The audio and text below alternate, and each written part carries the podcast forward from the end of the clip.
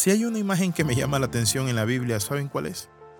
El que tus enemigos vean cómo Dios te sirve y que tú comas en presencia de ellos y ellos se masquen, se queden llenos de ira y de enojo mientras el Señor te sirve y te dice, Hijo, come, tranquilo, yo estoy contigo. Bienvenido al devocional titulado Burlando a los enemigos.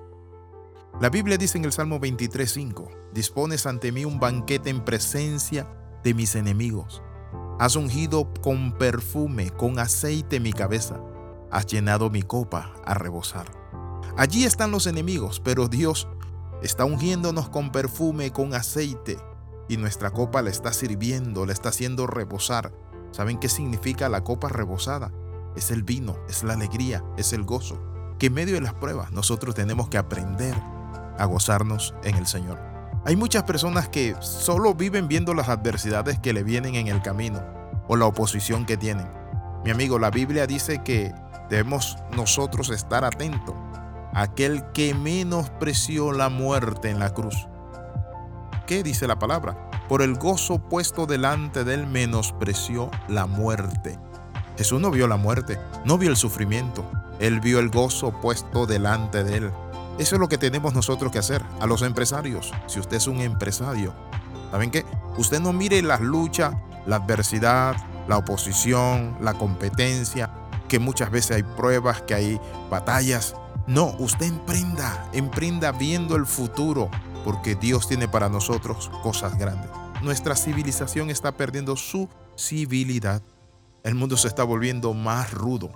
La Internet tiene su parte en esto, claro que sí porque permite a las personas ocultarse detrás de la pantalla y decir cosas en línea que nunca tendrían el valor para decirlo cara a cara a otros o a nosotros, digámoslo así. Hay muchas personas que buscan la forma de atacarnos, de dañarnos. A veces compañeros de trabajo, en la misma iglesia, situaciones que se dan en la familia, con gente que te envidia de tu propia familia. Las personas que hacen esto revelan la pequeñez de su corazón.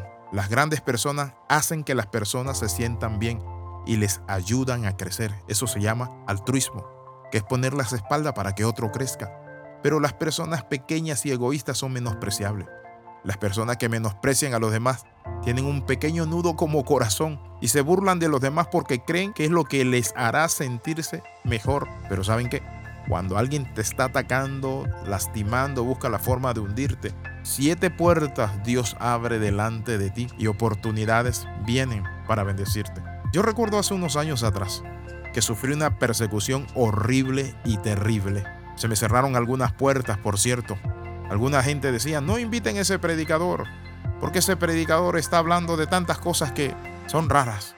¿Y saben de qué estaba hablando yo? Estaba hablando de que la iglesia necesita transformarse y renovarse y caminar, que necesitamos crecer y desarrollarnos y ampliarnos y dejar muchas cosas del pasado y trascender al futuro. Pero ¿saben qué hizo Dios?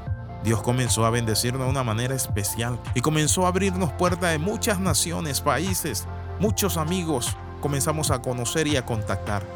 Ahora, ¿qué quiero decirte con esto? Detrás de una gran persecución, de una gran prueba, detrás de un Goliat, hay una cabeza que va a rodar y una corona y una espada que tú vas a tener en tu mano.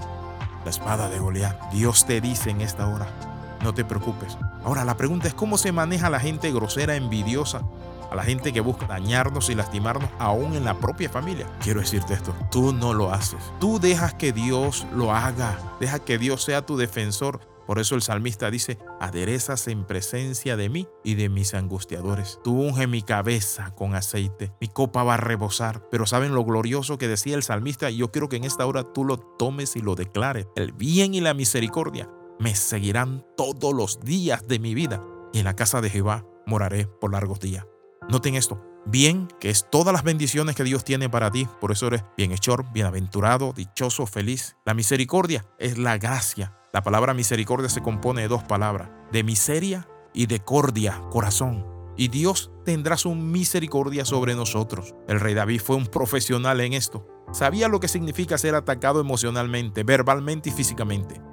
Cuando era un hombre joven, Samuel ungió para ser el próximo rey de Israel. Pero a David lo persiguieron durante dos años huyendo de su perseguidor más grande, que era el rey Saúl, que quería matarlo. David se escondió en cuevas, en el desierto, se hizo como un loco, era criticado constantemente a sus espaldas y buscado por el FBI de ese entonces, que era la guardia de Saúl. Sin embargo, David nunca dijo una mala palabra contra el rey Saúl. Él nunca tomó represalia, porque Dios lo estaba preparando para ser el rey según el corazón de Dios. Cuando Dios da una orden, nadie la puede contrarrestar. David dice en el Salmo 23, dispones ante mí un banquete en presencia de mis enemigos, has ungido con perfume mi cabeza, has llenado mi copa a rebosar. David estaba reconociendo la bondad de Dios para él. Dios ungió su cabeza con aceite. ¿Qué le dice al mundo? Este es mi chico, apártense, él será el próximo líder.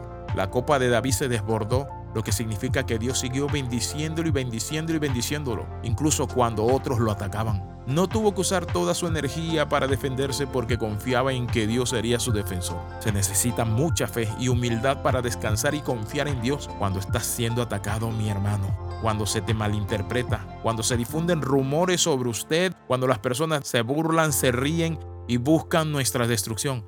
Es ahí donde Dios te dice, yo aderezo mesa en presencia de ti y en presencia de tus angustiadores.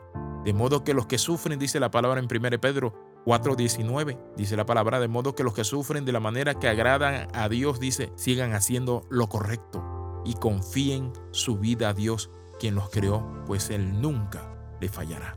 Oramos. Padre, te bendecimos, te adoramos. Padre Santo, sabemos que tú vas a aderezar mesa en presencia nuestra y de los que nos angustia. En el nombre de Jesús damos gracias Padre Santo, porque no nos vamos a amargar ni nos vamos a defender. Usted es nuestro protector. Amén y amén. Escriba el más 502 42 45 60 89. Nos vemos en la próxima. Le saluda el pastor Alexis Ramos.